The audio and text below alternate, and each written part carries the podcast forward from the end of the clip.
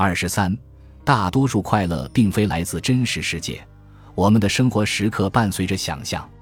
如果你细数过往，就会发现，人生大多数的快乐不是来自跟朋友和家人待在一起，也不是来自玩游戏，同样不来自竞技运动或者性生活。虽然人们的确喜欢做这些事情，或者至少在填写调查问卷时会如此表态。事实上，大多数快乐不是来自你在真实世界实际做的或体验的事情，而是来自不存在于真实世界的经历。比如，当我们阅读小说时，当我们看电影时，当我们玩电子游戏时，以及当我们做白日梦时，它们都属于想象的快乐。这就是我们打发大多数闲暇时光的方式，即沉浸在虚拟世界中。事物朝着什么方向进化与过程中实际发生了什么？是两件不同的事情。一旦我们拥有了某种能力，我们就能用它来实现一些未曾预料的目标。以想象力为例，我们对想象力的运用就像一个青少年在生日那天得到了一台功能强大的计算机作为礼物。他先是花一周时间在放学后用计算机来为微积分课程的考试做准备，随后就开始把每一分钟用于在计算机上看色情电影、玩使命召唤游戏。与朋友在社交媒体上分享八卦，所以情况的确如此。如果你想让你的基因发表高见，基因就会让你停止幻想，去做一些有利于繁衍的事情，比如吃喝拉撒、维护人际关系、建造住所、抚养小孩等等。但如今，我们的基因应该习惯了这类反抗，毕竟进化生物学的基本原理已经告诉我们。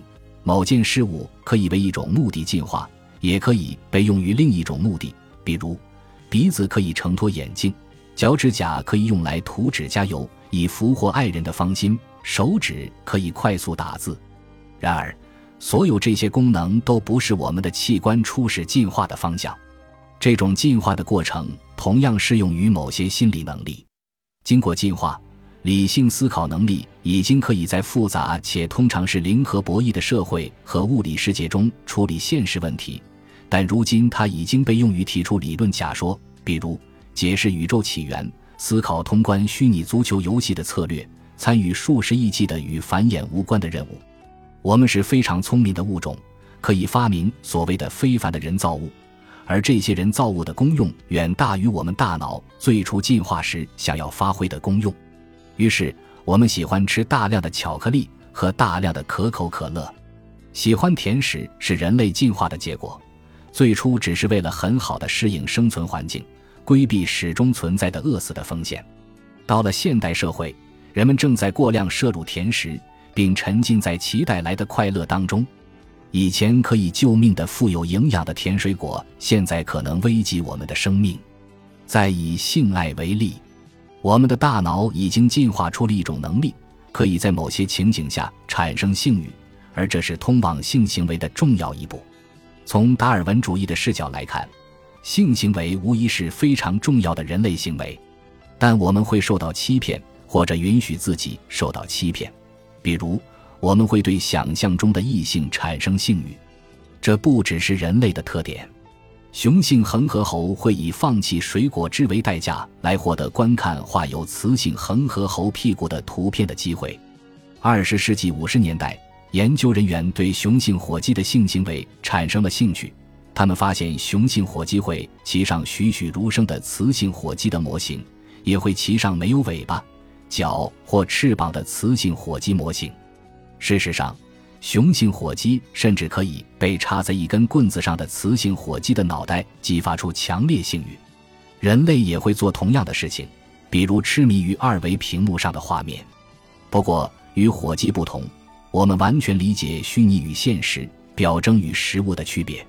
我们还有一点与火鸡不同，即能够为自己和他人的快乐创造可以代表我们自己的作品。也许在很早以前的人类社会。当更有创造力和性想象力的一脉祖先在沙地上画画，在洞穴中绘图、雕刻塑像时，他们的性欲被激发了，于是色情文化产生了。不过，这种额外进化出的能力也会让人类陷入麻烦。从整体上讲，人类用大量脂肪、糖和盐来生产食品的能力，对现代人的健康而言，并不是一件好事。此外，有些人显然能从视频游戏和流媒体视频节目，而非与真人互动中获得更多快乐。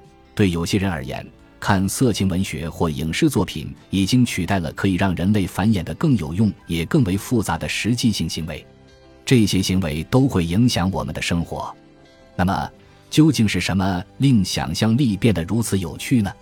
从某种程度上讲，这可以由插在木棍上的火鸡头说明的现象来解释。我们通常会以回应真实世界的方式来回应想象世界。哲学家很早以前就知道这一点，不过他们没有以欲望举例，而是拿恐惧来阐述。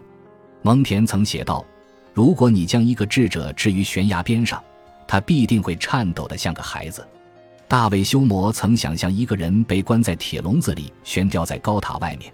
虽然那个人知道自己是绝对安全的，但他还是会忍不住发抖。我们的大脑在一定程度上无法区分真实世界中的体验和来自想象的与真实世界相似的体验，因此，我们能够创造和享受真实世界快乐体验的替代品，尽管知道这些替代品并非真实存在之物。我们仍能体验到它们所引发的快乐，就如同亲身经历一般。甚至婴儿和小孩也能理解这一点。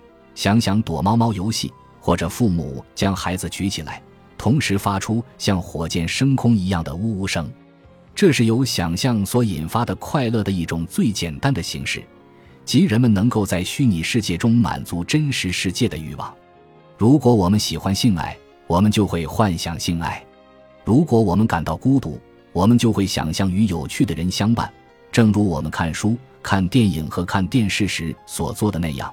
我们也会想象与朋友对话。如果我们渴望过上充满爱、冒险和成功的丰富多彩的生活，我们可以通过假装自己就是那个真的过上了这样的生活的人，在一定程度上满足自己这方面的欲望。我们只需闭上眼睛，想象新世界，就能有前述体验。但通常我们会让自己沉浸在比我们更具创造力和想象力的人所创造的世界里，诸如《复仇者联盟》系列电影和莎士比亚戏剧等作品塑造的虚构世界。当然，他人构建的想象物肯定不如我自己构建的想象物更合我的口味。要是斯皮尔伯格、托尔斯泰或加利福尼亚州某个工作室能创造出正好满足我欲望的作品，我会感到极为幸运。然而，有些人的确比我更擅长编写对话、设计剧情、制造音效等等。在大屏幕上观看动画片《哥斯拉》，比闭上眼睛并试图想象哥斯拉的体验更真切。电视剧《宋飞正传》和《伦敦生活》的编剧远比我更擅长编写对话。想象是体验的一种特殊形式，关乎记忆，即以重温的方式回想过往经历。所有动物都有记忆，但就目前所知，只有人类能够自主回想往事并加以品味。这一能力极为重要。我们会发现，我们关于如何过上良好生活的决策，不仅取决于当下的体验，还取决于站在未来回望过去时会有怎样的体验。我们也因此有了预期。我们之前探讨过与良性受虐有关的对立理论，实际上。该理论的应用范围很广。科学实验室的 Sweet Spot 有一项出色的研究提出了如下问题：假设你可以在得到对方同意的情况下亲吻你最喜欢的电影明星的嘴唇，且不会有任何负面后果，你只能亲一次，但你可以选择任意时点。相比延迟亲吻，你会为马上亲吻支付多少钱？你最想在什么时候亲吻？如果你在经济学导论课的第一次考试中遇到这道题，你的教授所期待的答案可能是此时此刻。每个人都知道，当下的一美元比未来的一美元更值钱。同样的逻辑也适用于这里。谁知道未来会发生什么呢？你可能已经去世了，那位电影明星也可能不在人世了，你可能失去了亲吻的欲望。这种神奇的好事可能没有那么大的吸引力了。即便从心理学的角度来讲，此时此刻也是最佳答案。经由进化，我们的大脑已经可以理解经济学家提出的“双鸟在林不如一鸟在手”理论的价值，于是我们渴望及时满足，通常会选择马上吃一个棉花糖，而不是选择稍后吃两个棉花糖。然而，事实上，被试更愿意晚几天亲吻，相比在三小时或二十四小时之内亲吻，他们愿意为三天后亲吻支付更多的钱。贝氏显然能够通过预期未来获得的愉悦体验而获得愉悦感，因此只需稍微忍一忍，就能在随后获得最佳体验，但也不会延迟太久。相比一年或十年后再亲吻，被视为三天后亲吻支付的钱更多。但为什么不能马上亲吻，随后再以想象的方式重温并品味那段记忆呢？我不知道。或许对未来的预期比对过往的回忆更令人愉快，又或许回忆和预期是两种不同的快乐，因此这两种快乐人们都想体验。不管怎么说，预期都是想象是快乐的重要来源。